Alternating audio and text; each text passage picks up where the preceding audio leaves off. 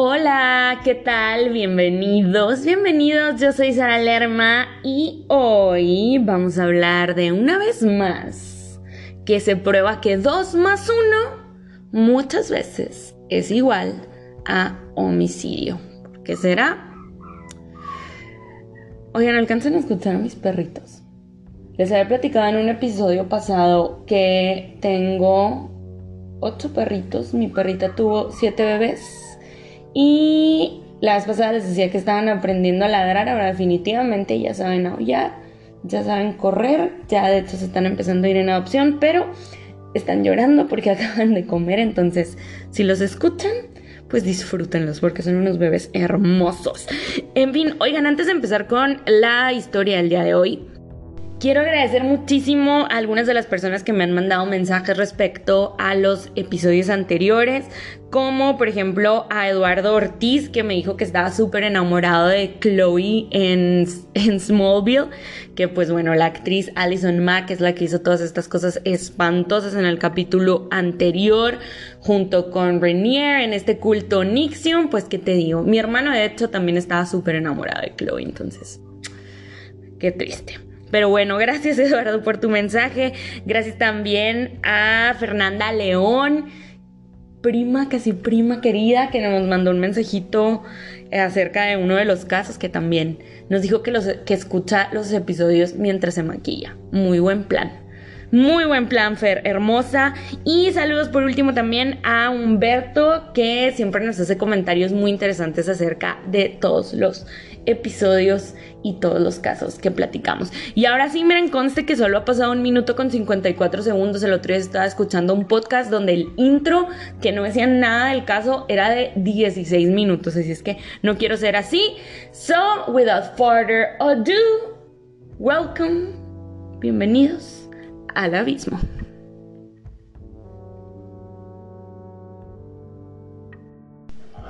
Pues ahí les va. Este caso sucede en Estados Unidos, como muchos de los que hemos platicado. Este, bueno, no se crean, no, hemos andado en Finlandia, hemos andado en Rusia. Ahí les traigo otros, este, en los próximos episodios que también son en otros lugares, pero pues no sé por qué hay como esta tendencia muy cañona en Estados Unidos de hacer este tipo de cosas. Que por cierto, oigan, otro mini paréntesis, hay un episodio que es el episodio número 3, donde les platico de un tipo gringo que está súper loco y, o sea, sí termina siendo asesino, pero incluso antes de empezar a asesinar hizo un montón de cosas que dan igual o más coraje y no sé por qué. Estaba platicando eso con un amigo mío ayer. No sé por qué ese episodio es el que como que menos les ha llamado la atención. No sé si es que a lo mejor elegí el título mal y suena como que no está interesante porque le puse el peor patán de la historia porque neta lo es, este tipo se llama Bruce Jeffrey, pero les prometo que está bueno y vale la pena hablando de gringos locos asesinos. Si ese rollo les interesa, vayan a escuchar el episodio 3, no se van a decepcionar. Ahora sí, vamos a sumergirnos en el episodio del día de hoy que empieza con una historia de amor, sort of. En realidad no, porque es una pareja que se la pasaba súper mal. Ellos son Larry y Marjorie. Ellos se casaron cuando Larry tenía 20 años y Marjorie tenía 17. Entonces, pues desde ahí ya empezamos mal. Ellos tuvieron tres hijas, tres hijas, perdón, pero las primeras dos fueron como que más seguiditas y la tercera ya fue después. Las dos primeras eh, fueron Michelle y Melissa. Michelle, que era la mayor, este, pues sabemos ahora que sufrió de abuso sexual y abuso, y abuso pues de todo tipo desde que era bebé, o sea, no niña, desde bebé. Y en el caso de Melissa también se habla de abuso sexual, pero como que pues ya un poquito más grande, ¿no? ¿Qué pasaba con Larry? El señor Larry Loveless, que, Loveless, perdón, que era ahí como el jefe de la familia y el papá y todo eso, pues este señor estaba obsesionado completamente con el sexo. Era alguien que se la pasaba violando y obligando a su esposa todo el tiempo a tener relaciones aunque ella no quisiera, incluso también a otras mujeres fuera de su matrimonio. Entonces, pues bueno, ellos tenían una relación súper complicada. Este hombre golpeaba a Marjorie, violaba a Marjorie, a las niñas, a Marjorie enfrente de las niñas, etcétera. Era alcohólico y además le encantaba el rollo swinger, que no judgment, si a alguno de ustedes les gusta swinguear, pues qué padre, pásensela bien, cuídense mucho, todo cuidando su salud. O sea, no estoy diciendo que toda la gente que swinguea sean asesinos locos como Larry, pero pues era algo que a Larry le interesaba, ¿no? Le gustaba mucho swinguear y entonces le gustaba como no solamente estar abusando de su esposa y de su hija, sino también hacer como que Marjorie estuviera con otros hombres enfrente de él y a él pues le gustaba también ese rollo del boyerismo, ¿no? Y entonces pues quizás un poco por este motivo o quizás no, no lo sabemos, Marjorie empieza a hacerle como muy infiel a Larry. Empieza a tener un montón de aventuras como con los vecinos, con amigos y obviamente no lo ocultaba en lo más mínimo y entonces pues se peleaba horrible con Larry, había golpes, etc. Oye, no les dije al principio de este episodio que pues si alguien le triguea eh, cosas de abuso a menores y así, pues no escuché esto, pero yo creo que si alguien le triguea eso, pues no tendría por qué escuchar este ni ningún otro podcast de True Crime en general, pero bueno, ahí está el aviso. En fin, vamos a volver a hablar un poquito de las niñas. Hubo, hablamos de Michelle y de Melissa, están un poquito confusos los nombres porque otra vez, ya saben que a los gringos les fascina ponerles a sus niños como nombres parecidos, como las Kardashians. Este, entonces no se me confundan, Michelle y Melissa son las mayores y Melinda es la más chiquita. Melinda pensaba que Michelle era su mamá, de hecho le decía mamá. Y lo peor no es que Melinda pensara que Michelle era su mamá, era que Michelle pensaba que ella misma era la mamá de Melinda. Porque Larry la convenció. O sea, Larry agarró a Michelle y le dijo, este es tu bebé, tú eres su mamá, tú la tuviste, que no te acuerdas y así como que le lavó el cerebro a la niña. Entonces la niña, todavía sin entender como por qué, ni cómo, ni nada, ella sentía y pensaba realmente que la niña más pequeñita era su hija y entonces sentía que recaía en ella como toda la responsabilidad de cuidarla, de limpiarla, de alimentarla. Y fue pues como hasta mucho tiempo después que se dio cuenta de que realmente no era su hija, pero de verdad, como toda su infancia, su adolescencia, pensó que Melinda era su hija, entonces pues ella la cuidaba.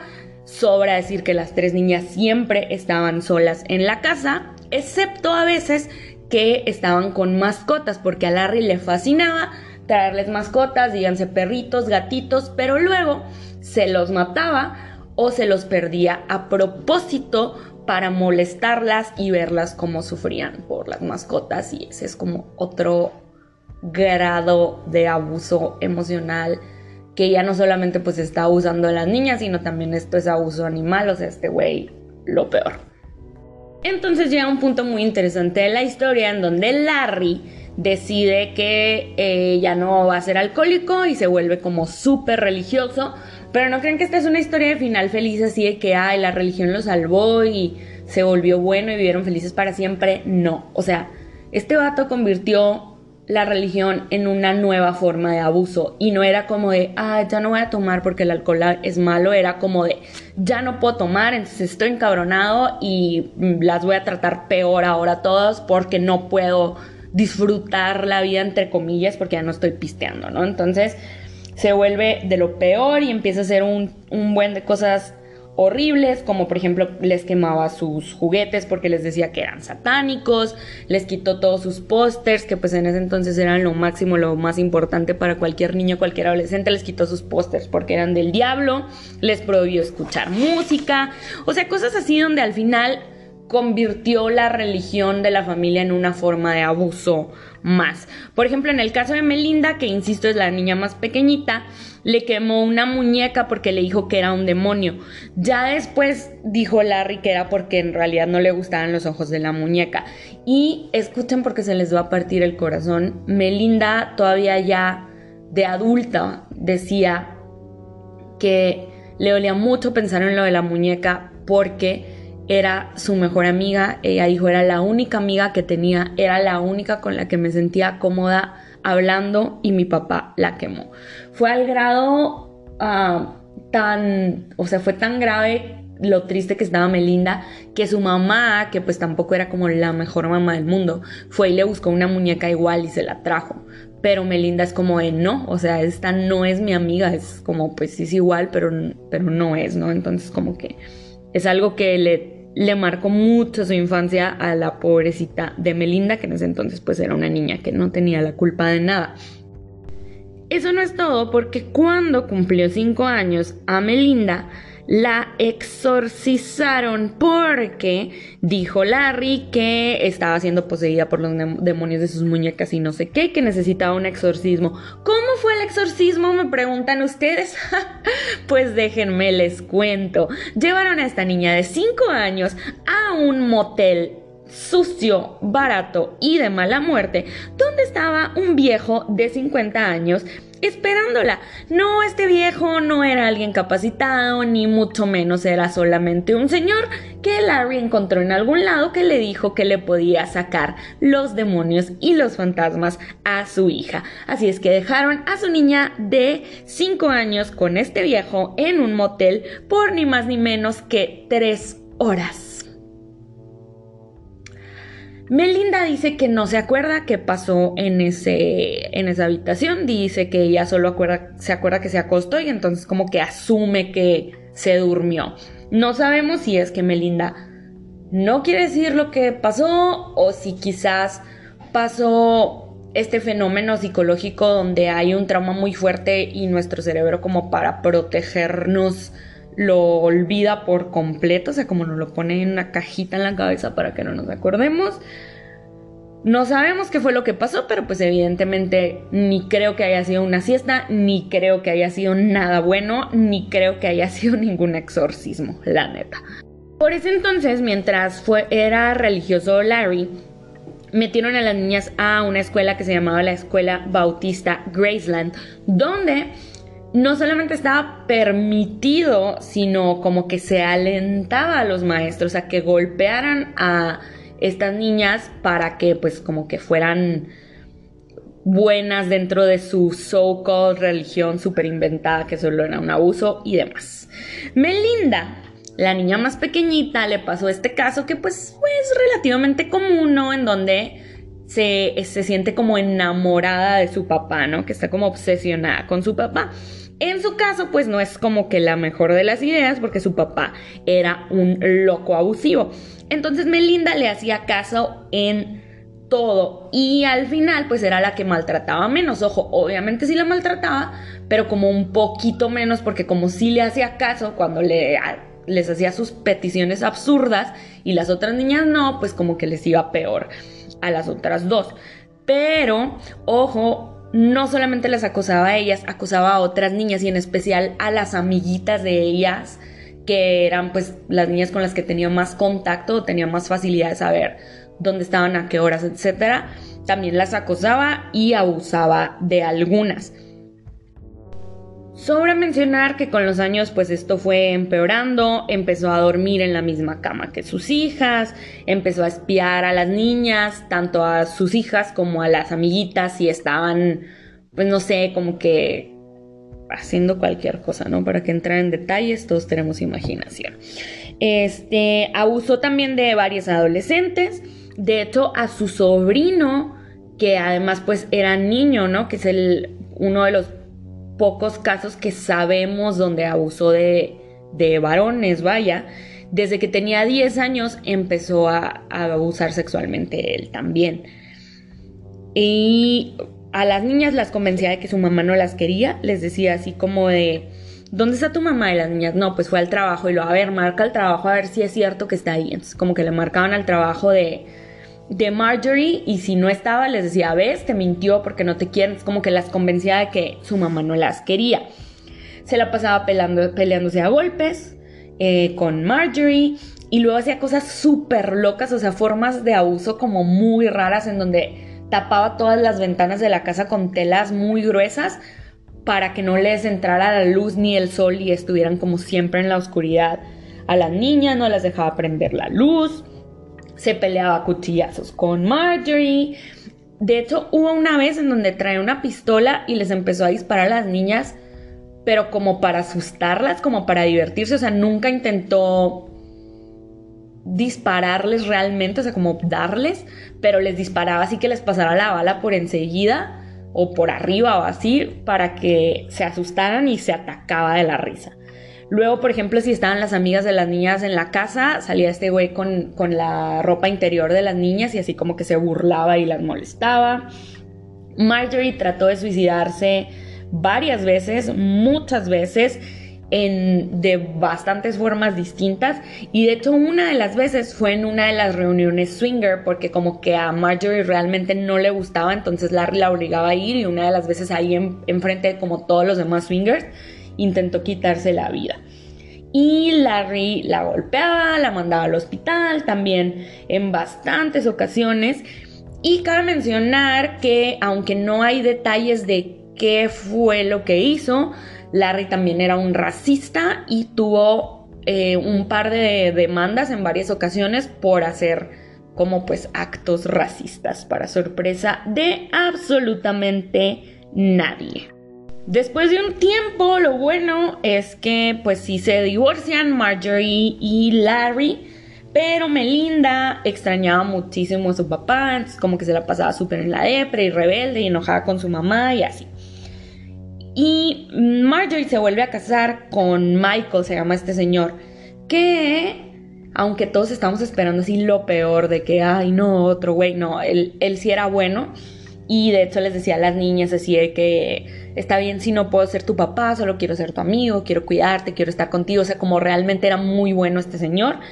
Pero pues las niñas ya estaban como súper dañadas, entonces no lo aceptaban, le tenían miedo, que pues nadie las puede juzgar por tenerle miedo a, a un hombre adulto, ¿no? Con todo lo que les pasó. Pero Melinda en especial lo odiaba porque ella como que extrañaba mucho a su papá y quería a su papá, entonces lo detestaba y se portaba súper mal con él.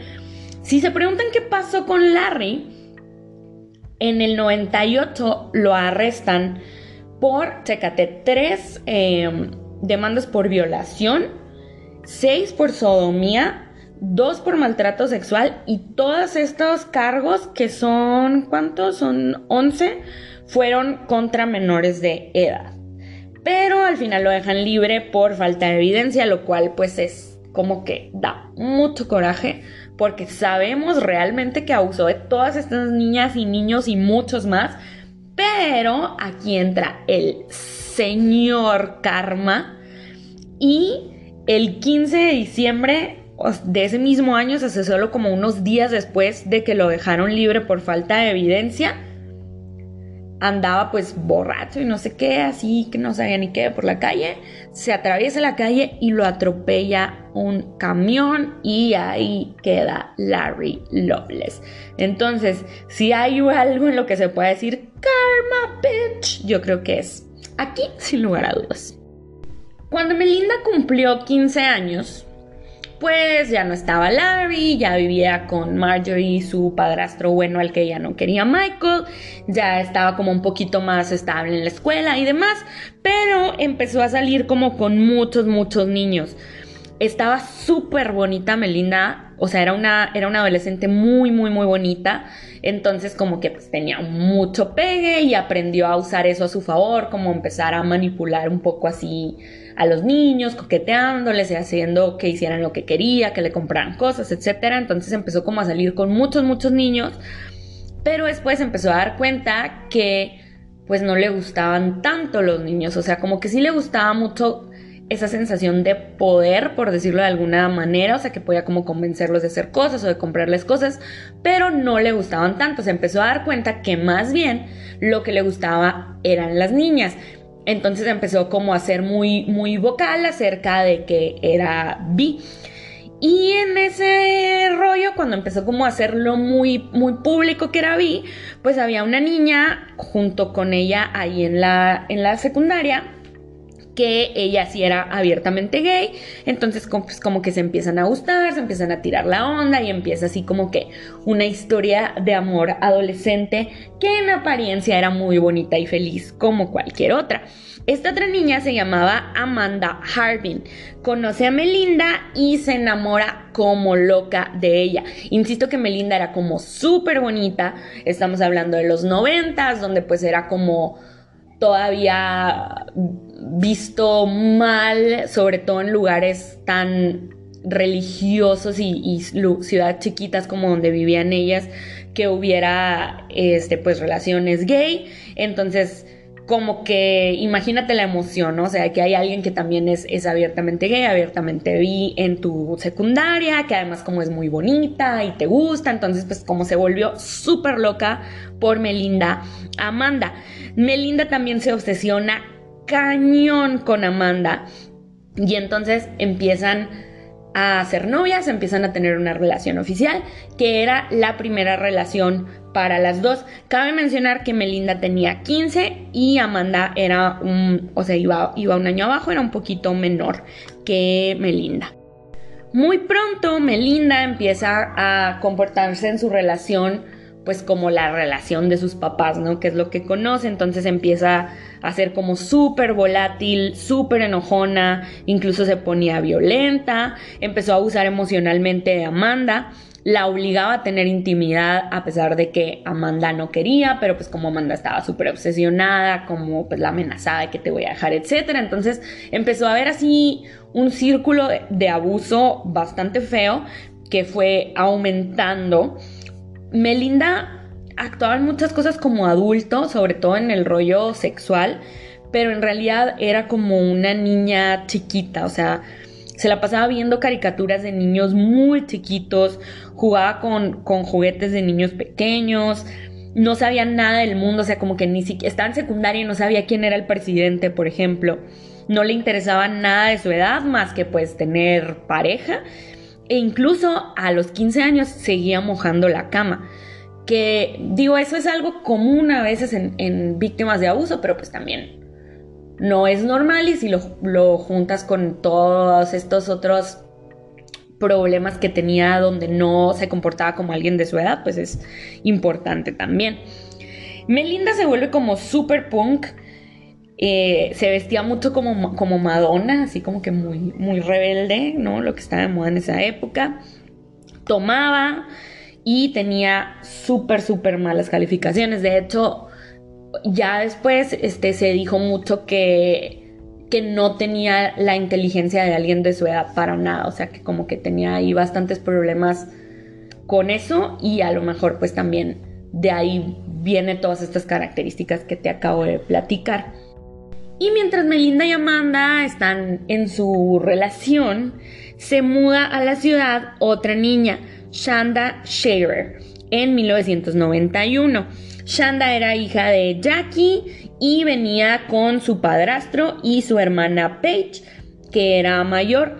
Ella, eh, la mamá de Shanda, Jackie, tenía todavía como muy buena relación con el papá, se habían divorciado, pero pues el papá se había ido, se había quedado en la otra ciudad donde vivían, entonces Shanda estaba toda la semana con su mamá, con su padrastro y con su hermana, iba a la escuela y todo, y los fines de semana se iba con su papá.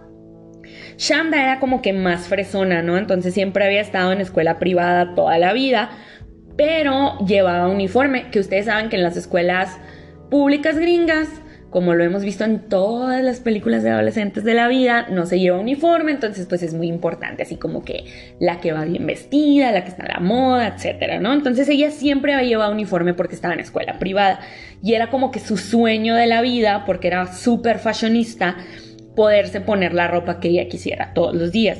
Entonces cuando se cambian de ciudad, convence a su mamá de que la meta a una escuela pública para poder lucir su estilo todos los días y demás.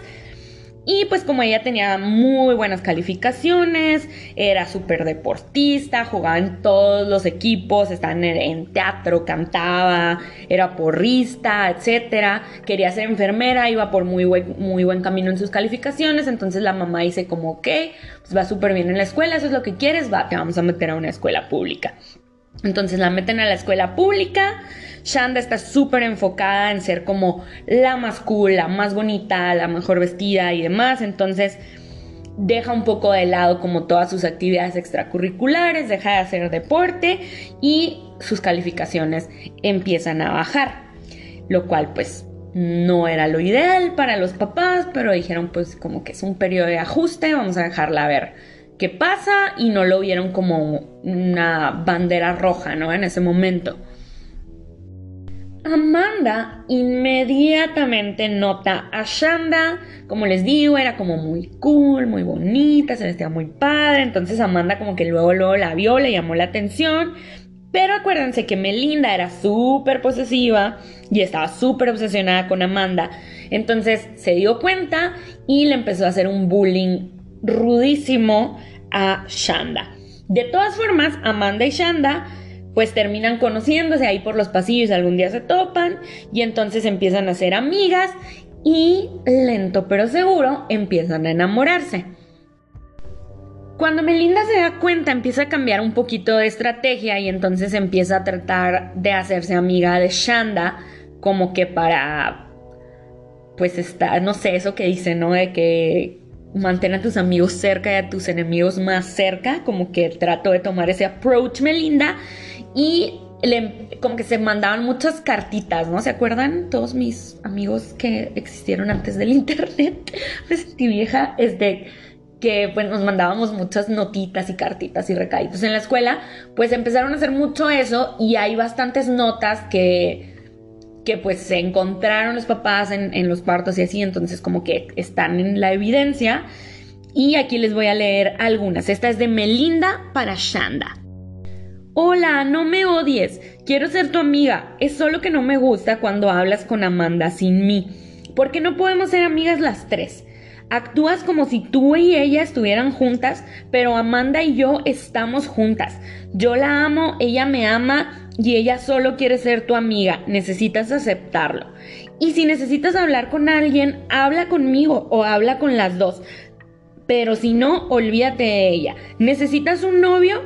Pues Amanda es mía. Tú, Amanda y yo necesitamos hablar ya para ser amigas. Te vemos en el receso. Ahora viene una que es de Melinda para Amanda. ¿Por qué escribiste su puto nombre en tu puta carpeta? Eso me dolió. No entiendo por qué pondría su feo nombre ahí y lo hiciste. Solo dime que te gusta. Necesito saber. Pues bueno, a Amanda le gustaban las dos, pero llevaba ya un año con Melinda, entonces era como bastante complicado ese rollo. Y las dos, tanto Shanda como Melinda, estaban súper enamoradas de Amanda. Obviamente Amanda, pues imagínate eh, que pues era adolescente, era su primera relación, etcétera, se, se sentía como súper volada de tener estas dos niñas súper bonitas peleándose por ella y demás, y nunca se imaginó pues a qué nivel iban a escalar las cosas. Se acercaba un baile de la escuela que si volvemos a pensar en todas esas películas gringas de adolescentes, siempre es en los bailes donde pasan como los peores problemas y esta no es la excepción. Melinda le escribió a Shanda. Hey babe, ¿qué onda? Estoy en la biblioteca muy aburrida. Amanda estaba fuera de la puerta, así es que le dije a la tonta de la maestra que iba por algo de tomar y me salí. ¿Ya decidiste si vas a ir al baile? Yo no. Creo que voy a terminar en el mall viendo una peli o algo. Pero bueno, ya te aburrí lo suficiente. Nos vemos luego, babe. Te quiero. Ahora, esto fue de Melinda para Shanda. O sea, básicamente le está diciendo que a ella no le interesa el baile y no va a ir al baile. Pero lo que le escribió Amanda al respecto es muy diferente. Ahí les va. Amo mi cabello, se siente mucho mejor, gracias. Realmente no quiero que vayas al baile, pero si de verdad tienes que ir, entonces quiero ir contigo, no quiero que vayas sin mí. Podemos hablar el viernes en el receso. Entonces, Amanda le está diciendo como, no quiero ir, pero si tú vas, yo voy a ir porque no quiero que vayas sola. Y a Shanda le está diciendo como, como que ella no va a ir y como que qué tontería ir, quizás como un poco para intentarla convencer de que ella tampoco quiera ir y entonces no vaya con Amanda. Pero bueno, al final Amanda y Shanda terminan yendo juntas al baile Oh My Gosh. Y Melinda les cae como de sorpresa, así que, hey bitch, ya llegué. Se pone súper loca, incluso se pone a perseguir a Shanda por todo el baile, amenazándola, intentándola golpear como enfrente de todos los demás niños. Y a partir de ahí empiezan a pelearse todo el tiempo. Melinda se la pasa diciéndole a ella y a todo el mundo que quiere a Shanda muerta, literal. Y los papás de todas se empiezan a dar cuenta un poco, entonces le prohíben, por ejemplo, a Amanda que hable con Melinda. Y eh, aquí entra otra niña más que se llama Carrie. Carrie estaba súper enamorada de, de Melinda, entonces ella se empieza a pelear con Amanda, pero Melinda como que le dice que la deje en paz porque ella quiere estar con Amanda. Entonces Carrie se pelea a golpes con Amanda y así un desastre por todos lados.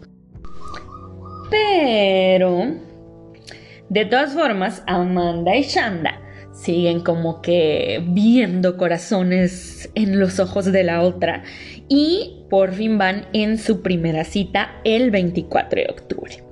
Van a la feria, entran a la casa embrujada, se suben a la rueda de la fortuna, seguramente compartieron un algodón de azúcar, ya se lo imaginan, ¿no? Citas de adolescentes.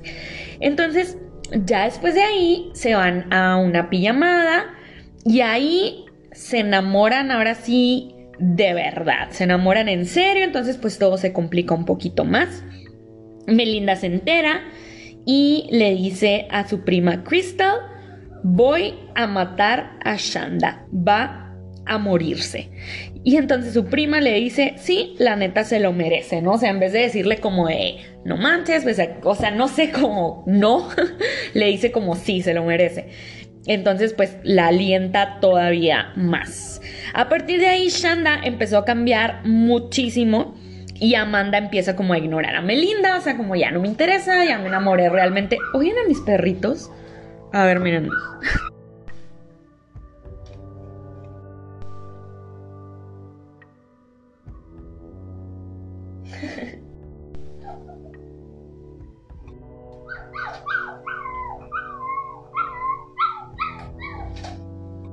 Ay, cositas. En fin, ¿en qué estábamos? Bueno, entonces andan súper enamoradas Amanda y Shanda y Shanda le regala un anillo a Amanda. O sea, Teenage Love. Entonces ya como que siempre trae ese anillo y así súper voladas, ¿no? Es así como que el punto donde la relación se vuelve súper, súper oficial. Pero los papás de Shanda, como les digo, ya se habían dado cuenta de que algo estaba como, como raro, como mal. Entonces empiezan pues ahí a a esculcar las cosas de Shanda a ver qué encuentran y encuentran cartas súper explícitas acerca de el amor entre Shanda y Amanda. Entonces la sacan de esa escuela y la regresan a la escuela privada. También por ahí encontraron una que otra carta de amenazas de Melinda, pero como que no la tomaron tan en serio y más bien les preocupó pues lo explícito de las cartas de Amanda. En cuanto la regresan a la escuela privada, inmediatamente mejora en todos los aspectos. Vuelve a hacer sus actividades extracurriculares, vuelve a hablar con sus amigos, suben sus calificaciones, etc. Pero Amanda encuentra la manera de seguirle hablando en secreto. Para ese entonces llegó el tiempo de que hubiera otro baile en la escuela pública en la que habían estado juntas las tres. Entonces Chanda como que va y trata de colarse al baile, pero pues los maestros se dan cuenta de que no está en esa escuela y no la dejan. Entonces cuando está pasando todo eso, Melinda la ve y va y eh, le dice a Amanda que pues que, que, le pasa, que porque la invita y no sé qué. Entonces Amanda le dice enfrente de todos que no la ama, que no la quiere y Melinda le les dice a las dos como que vuelvan a hablar y te voy a matar, Shana. En serio con estos perritos gritones, ¿verdad? Están aprendiendo a aullar. ¿Lo escuchan? Bueno, ¿qué pasó después de esto? Pues sucedió Que entonces sí, Amanda se empieza a preocupar un poquito más, se lo empieza a tomar en serio todas las amenazas de Melinda y le escribe a Shanda, estás en peligro si seguimos juntas, Melinda me da miedo, te protejo fingiendo que no te quiero, entonces como que a partir de ahí empieza a ser así como que no le importa y no sé qué, como para tratar de que Melinda ya no se enoje. Melinda era y había sido siempre la queen bee de la escuela, y todo el mundo como que la adoraba, o sea, de hecho, y me recuerda mucho el principio de Mean Girls cuando están hablando de Regina George, que dicen así como que she's teen royalty y todo eso porque los compañeros de Melinda le decían literalmente diosa, o sea, literalmente así que es una diosa, es perfecta y no sé qué, o sea, porque les digo que era como muy bonita y muy manipuladora y así, entonces como que todo el mundo la tenía así en un pedestal cañón en la escuela. ¿Se acuerdan que les había dicho que em, era Melinda como que muy punk y así? Entonces se la pasaba yendo a toquines y esas cosas y tenía amigos fuera de la escuela que había conocido como en la escena punk. Una de ellas era Laurie Tackett. Laurie era mayor, tenía 17 años y ella era de hecho de, de otra ciudad así cercana y era como también super punk, la había conocido en, algún evento y Lori odiaba a su familia, también era bi y eh, su familia era muy religiosa, entonces como que tenía estas cosas en común con Melinda, ¿no? O sea que, que era bi también, le gustaba el mismo tipo de música, Melinda pues de alguna manera sufrió ese rollo de la, de la religión como forma de abuso de niña y Lori también porque su familia siempre le decía como te vas a ir al infierno y tarará no la dejaban ir al doctor y le decían que la medicina era para pecadores y cosas así como muy intensas. Eh, a cuando tenía 14 años, esta pequeñilla, su mamá la vio poniéndose unos jeans y la super golpeó porque eh, le dijo que, que pues esas cosas eran, eran del diablo y no sé qué, la intentó estrangular, total que hasta los vecinos se metieron para defenderla de la mamá, como también sufre mucho, ¿no? Laurie en su casa. Entonces, pues ahora sufría mucho de depresión, era súper violenta, le gustaba mucho asustar a la gente y siempre andaba tratando de cortar gente y tomarse su sangre, ¿no? O sea, como que siempre tenía una navajilla, un cuchillo y andaba como que tratando así de darle cuchillazos a la gente y tomarse la sangre. Y ella siempre decía, yo estoy destinada a matar a alguien, mi destino es ser asesina en serie y no sé qué, o sea, como que será su sueño. Y bueno, dentro de la bolita de amigos punk de Melinda estaban Laurie, que es la que les acabo de platicar, otra niña que se llamaba Hope Rippy, que era también pues como punk pero más normalona, y Tony Lawrence, que era como muy callada, muy tímida, ella había sufrido abuso sexual de un niño de su escuela y entonces como que también sufría mucha depresión, era súper rebelde y pues bueno, eran un grupo de amigas que tenían intereses en común, por decirlo de alguna manera. Entonces Tony, Hope y Lori, ellas tres iban a la misma escuela.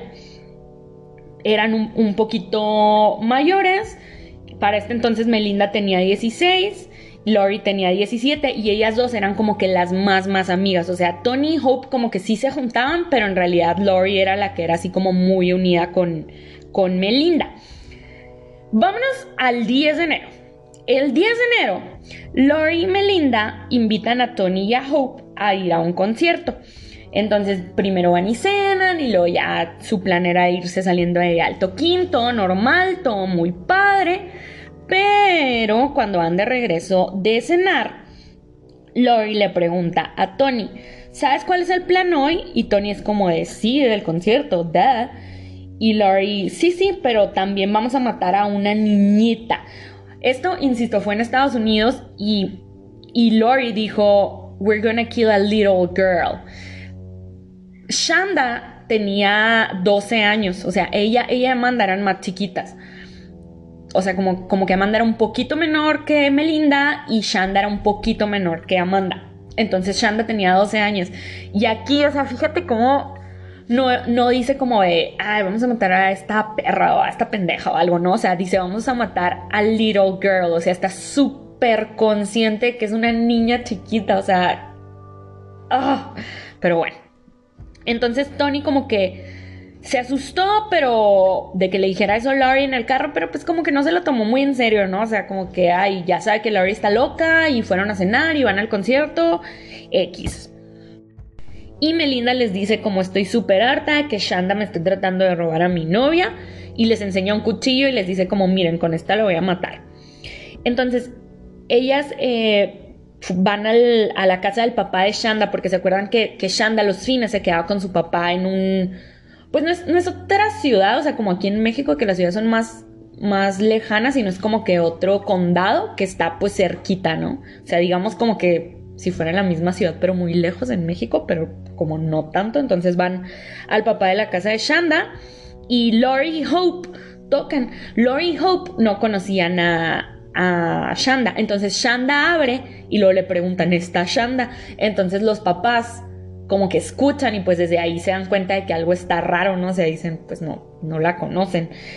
Y, y le dice así de que somos amigas de Amanda. Y se acuerdan que Amanda y Shanda estaban hablando a escondidas porque los papás no la dejaban juntarse con Amanda. le dijeron, como somos amigas de Amanda, vamos a vernos en el castillo de la bruja. El castillo de la bruja es un área en esa ciudad que tiene como que unas ruinas donde supuestamente se juntaba una aquelarre, es como que un rollo así local, ¿no? Donde se juntan los adolescentes a pistear y hacer cosas así como en un bosquecito. Entonces ya, pues Shanda obviamente se emociona de ver a Amanda y les dice que, ah, ok, sí, vengan por mí a las 12 y, y me escapo, ¿no? Entonces ya estas niñas se van, se van al concierto tranquilamente y cuando están en el concierto, Tony y Hope se van a platicar con dos tipos que están ahí y se van como que en su carro. Entonces los tipos les dicen así que, ay, vámonos a otro lado, no sé qué, y ya no quieren y se regresan. Esto va a ser importante más adelante. Entonces regresan después del concierto a casa de Shanda y Melinda se pone como en la parte de atrás del carro y se tapa con una cobija para que Shanda no la vea, porque obvio si Shanda la ve, pues no se va a querer subir. Aquí, fíjate, Hope todavía sube con Shanda a su cuarto y dura ayudándole a escoger así qué outfit ponerse porque está Shanda súper emocionada de ver a Amanda, o sea, como que todavía finge ser su amiga. Entonces ya salen, se suben al carro y Melinda sale abajo de la cobija y grita sorpresa y le pone el cuchillo en el cuello a Shanda. Y eh, Shanda le empieza a decir así de que pues se asusta un bueno, así de que déjame, déjame, ya no voy a ya no voy a ver a Amanda, te lo prometo, solo déjame ir y no sé qué. Pero Melinda le dice, Amanda fue la que me dijo que te matara. Como que, o sea, no solamente la piensa matar, sino que la hace pensar que Amanda, la niña de la que está enamorada, pues es la que le pidió que le hiciera daño. Si van a esta área del castillo de la bruja, se bajan y Lori y Melinda sacan arrastrando a, a Shanda, la, traen amarrada de las manos y los pies y luego la hacen que se quite todas sus joyas, entre comillas, porque pues es una niña chiquita, ¿no? Entre, entre lo que se quita es un reloj de Mickey Mouse, mi vida, o sea, es una niña de 12 años con un reloj de Mickey Mouse, me explico. Entonces, bueno, ella se quita todo eso y la empiezan a golpear horrible, o sea, súper severamente, le quitan toda la ropa menos su ropa interior y la playera que le quitan la, la queman. Y Lori le dice, esa vas a ser tú pronto, Shanda, así como que señalando a la playera que está en, en llamas. Hope se regresa al carro después de, después de eso y Tony dicen que ella nunca se bajó del carro, ¿no? O sea, que llegó ahí pero que no se bajó. Tony dice que, que Melinda trató de cortarle la garganta a, a Shanda, pero que el cuchillo no estaba afilado, entonces no, pues no se le enterraba, ¿no? Y que incluso en algún punto, como estaba en el piso Shanda, como que trató de empujar el cuchillo con el pie para ver si entraba, pero no, o sea, neta no tenía nada de filo, entonces no se pudo. En ese punto Hope se baja y trata de llevarse a Shanda, o sea, como que trata de pues no sé, como de quitarle a Melinda encima, pero pues ya para qué, ¿no? O sea, si ibas a ayudar, has tenido neta horas y horas y horas para evitar esto, incluso días y meses desde que Melinda empezó a decir que lo iba a hacer. Entonces, como para detenerla, Lori se sienta en el estómago de Shanda y Melinda se sienta en las piernas. Y empiezan a, a cuchillarla así como muchísimo entre las dos. Y la estrangulan con una cuerda para empezar, pues cabe mencionar que traen una cuerda, ¿no? O sea, tenían el plan muy claro. Después de eso, Shanda está inconsciente, entonces como que creen que está muerta y la meten a la cajuela. Hope y Tony están como llore y llore, así súper asustadas según ellas, ¿no? Y se van a casa de Lori.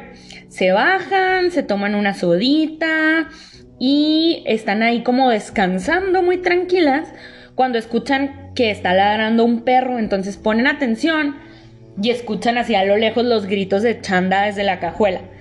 Entonces Lori le da como un trago a su sodita, la pone en la mesa y dice, no se apuren, yo me encargo. Y sale, abre la cajuela y empieza a cuchillar a, Sanda, a hasta que deja de gritar. Se regresa a la casa toda cubierta de sangre y les dice hay que llevarla a algún lado como a, a enterrarla, ¿no? Y Melinda dice hay que dar vueltas hasta que se muera, o sea, como vamos a esperar a que pues, tipo siga sufriéndose de sangre, lo que sea, hasta que, hasta que ya esté muerta y luego ya vemos qué hacemos.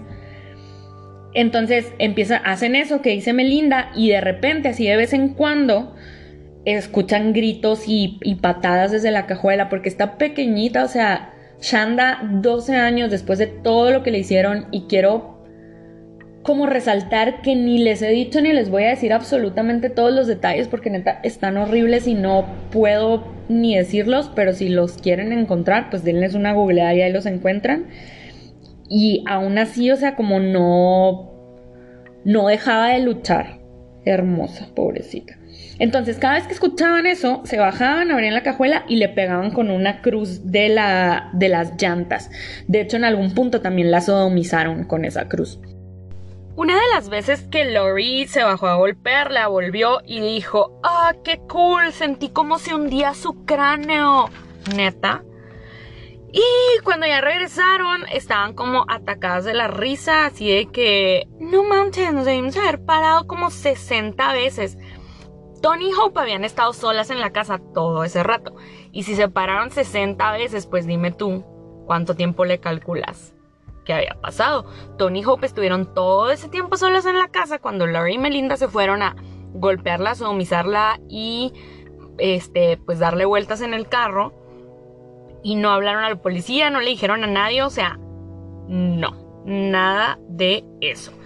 Y dicen que Hope se, o sea, como fue, abrió la cajuela, la vio y que dijo, ja, ya no te es tan bonita, ¿eh? Y le echó Windex encima, o sea, como en todas las heridas, para que le ardiera más así, le echó Windex. Eso estaba llena de laceraciones, golpes, moretones, cortadas, acuchilladas y le echó Windex. Y Tony supuestamente dijo así de que yo no quiero ver y se subió al carro. Entonces llegan a una gasolinera y mandan a Tony a que compre una Pepsi de 2 litros. Se la toman y la rellenan con gasolina. Hope dijo, yo sé a dónde llevarla. O sea, Hope que de que yo no la quiero ver y que según ella tan inocente fue la que dijo, yo sé a dónde llevar el cuerpo. Escuchan que otra vez Shanda está haciendo ruidos, entonces pues ya traen la Pepsi llena de, gasolina, vuelven a como cerrar la cajuela y siguen esperando pues a que se termine de sangrar o algo, entonces se van a un terreno baldío que está así como a las afueras de la ciudad, bastante lejos. Nada más hay por ahí como que una casa abandonada. La sacan de la cajuela, efectivamente esta pobre chiquita sigue viva después de todo lo que le han hecho. Le echan una cobija encima, mojan la cobija en gasolina.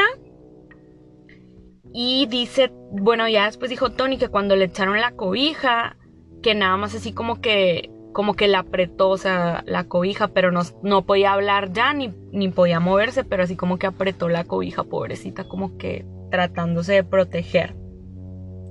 Melinda pide un encendedor, Hope le, le echa la gasolina encima y le pasa el encendedor, y entonces entre Lori y Melinda prenden la cobija. Y se vuelven a subir al carro así como riéndose y viéndola quemarse y ya se, o sea, la queman y todo y se, van. Y Melinda dice como, no, quiero asegurarme que esté muerta. O sea, no, no vaya a ser que siga viva y se regresan. Entonces Melinda se baja, le echa más gasolina y, y se burla de la posición en la que está porque la habían dejado así como en una posición sexualmente sugestiva. Ya la segunda vez que la dejan quemándose, ya se va Melinda como más segura de que pues ahora sí ya se va a morir. Y como ya estaba amaneciendo y andaban muy cansadas, pues se van a McDonald's a desayunar. ¿Por qué no?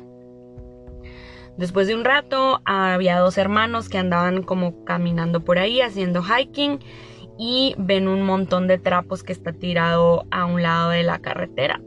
Porque a pesar de que pues era un área sin construcciones ni nada así baldía, de todas formas pues hay un camino, ¿no? Por donde pasan los carros y está justo enseguida del camino, o sea, ni siquiera intentaron como que estuviera más lejos o más escondida. Entonces la ven y piensan que es un maniquí.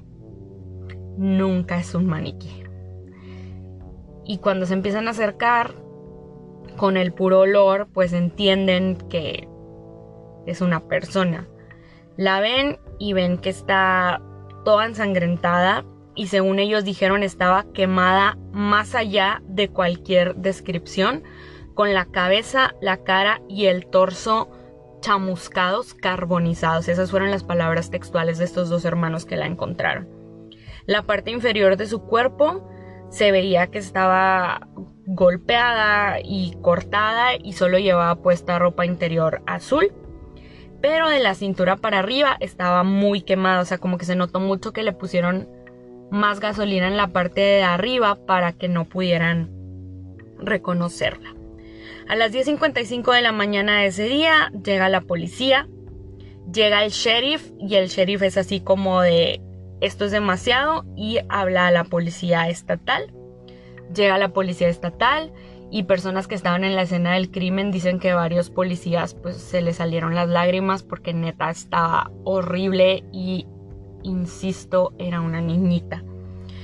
Llegan los detectives, llega el forense y dicen precisamente esto, o sea que se usó como algo, algo más para, para quemar su cara y sus manos muchísimo más que el resto del cuerpo tratando de ocultar su identidad. O sea, estas mocosas sabían lo que estaban haciendo. Su ropa estaba ahí hecha a un lado y como les decía, pues estaba acomodada en una posición que era sugestiva sexualmente. Steve, el papá de Shanda, se levanta y va a buscarla a su cuarto y ve que no está. Entonces dice, bueno, pues a lo mejor se regresó con su mamá o algo, le llama a Jackie su mamá y tampoco está ahí. Entonces a la 1.45 de la tarde llaman y ponen un, reporte de una persona perdida. Y ya como para esas horas, Hope y Tony estaban en casa de Hope y le dicen a los papás de Hope como que pues fuimos testigos de un asesinato. Testigos como más bien cómplices. Entonces los papás de Hope pues llaman a la policía también. Y empieza pues como todo ahí el, el rollo de la investigación y demás. Melinda y Laurie estaban en casa de Melinda en una pijamada. Y Marjorie dice que había notado que Melinda estaba como súper rara. Para esto Melinda le había dicho a Amanda que había matado a Shanda. Y Amanda no le cree, o sea, porque si se acuerdan, pues Melinda se la pasaba diciendo que la voy a matar y no sé qué. Entonces Amanda es como de sí, sí, ajá, no, no le hace mucho caso. Y Melinda le dice, ¿quieres pruebas? Y Amanda le dice, sí, pues pruébamelo. O sea, yo la neta no te creo nada. Y entonces va a su casa y le enseña la cajuela. Amanda ve la cajuela y ve que por todos lados hay así como huellas ensangrentadas y un montón de cosas horribles. Y se altera muchísimo y se va como que corriendo. Para las 8.20 de la noche, hay un, chico que habla a la policía y que dice que él estaba en, el boliche y que escuchó a dos niñas que estaban hablando de asesinar a alguien el día anterior. Entonces, pues estas niñas ya sabemos nosotros quiénes eran. Ahora, acuérdense que esto había pasado en dos ciudades, o sea, en dos condados diferentes. Entonces eran dos departamentos de policía distintos que unos tenían unas pistas y otros tenían otros y como que todavía no se habían comunicado para darse cuenta de que era el mismo caso. Entonces el departamento de Madison llama al departamento de New Albany y eh, pues ya Tony va, va con su papá y toda histérica y cuenta absolutamente todo. Cuenta todos los detalles a la policía de New Albany. Entonces, los papás de, de Shanda la habían reportado en otro condado, en Clark County. Entonces tardan como un poquito en conectar que es la misma niña. Pero pues ya al final cuando terminan así como de, ponerse de acuerdo, de pasarse la información y todo, lo que hacen es que hay una, hacen una orden de arresto para Melinda, para Laurie y para Hope, porque acuérdense que Tony pues ya estaba en la policía y fue la que contó absolutamente todo lo que pasó. A las dos y media de la mañana van a, a la casa de los Loveless a buscar a estas mocosas, suben y ahí están dormidas Laurie y Melinda, entonces las arrancan de la cama para arrestarlas y Lori voltea como a ver a uno de los policías y le dice así de que, ¿le puedo preguntar algo? Y el policía así como de, sí que. Y le dice, estamos en Candid Camera. No sé si se acuerdan de Candid Camera, que era ese programa donde grababan arrestos y luego los, los ponían en la tele. Entonces a Lori lo único que le importaba en ese momento era que estaba toda emocionada de que iba a salir en la tele. En la sala de interrogaciones, Melinda trató de seducir a los policías, que era lo que siempre hacía, obvio no le funcionó. Y los policías dijeron lo que ya sabíamos, que tenía una inteligencia mucho menor a la que debería tener con su edad. La causa de muerte de Shanda fue intoxicación por inhalar humo, o sea, el humo de su propio cuerpo quemado. A los cuatro se les juzgó como adultos. Tony y Hope hicieron tratos por cooperar y a Tony le dieron 20 años, pero salió a los 9. A Hope le dieron 50 años, pero salió a los 14. Para evitar la pena de muerte, Laurie y Melinda se declararon culpables, les dieron 60 años, que era la sentencia máxima, pero Laurie salió a los 26 años y Melinda salió a los 27. Ahora, mientras estaba en la cárcel Melinda, ella se puso a entrenar perros como para soporte emocional y personas con discapacidad. Una de las personas a quien le entrenó el perro era una víctima de quemaduras graves que conocía a la mamá de Shanda. Y le contó lo que Melinda estaba haciendo en la cárcel, que de hecho se suponía que era buenísimo, o sea que le llevaban perros que nadie más podía entrenar y ella lo lograba. Entonces Jackie, la mamá de Shanda, vio uno de los videos donde Melinda estaba entrenando a uno de los perros y dijo, vi a alguien como renacido, se veía sincera, compasionada y entonces como que se sintió pues un poco mejor. Y esta señora tiene un corazón tan grande y tan bonito que compró un perro que se llamaba Angel y lo donó a la asociación pidiendo que lo entrenara Melinda. Y cuando le dijeron a Melinda que lo había mandado Jackie, dijo como no puedo creerlo, esto me ayudó muchísimo a crecer y a mejorar. Angel está en buenas manos y lo estoy haciendo por Shanda y lo hago por ella. Mis respetos para Jackie, qué persona tan bonita y tan fuerte. Y pues qué caso tan tan triste. Ahora ya todas están fuera de la cárcel, pero pues esta fue la historia de Melinda Loveless y sus amigas.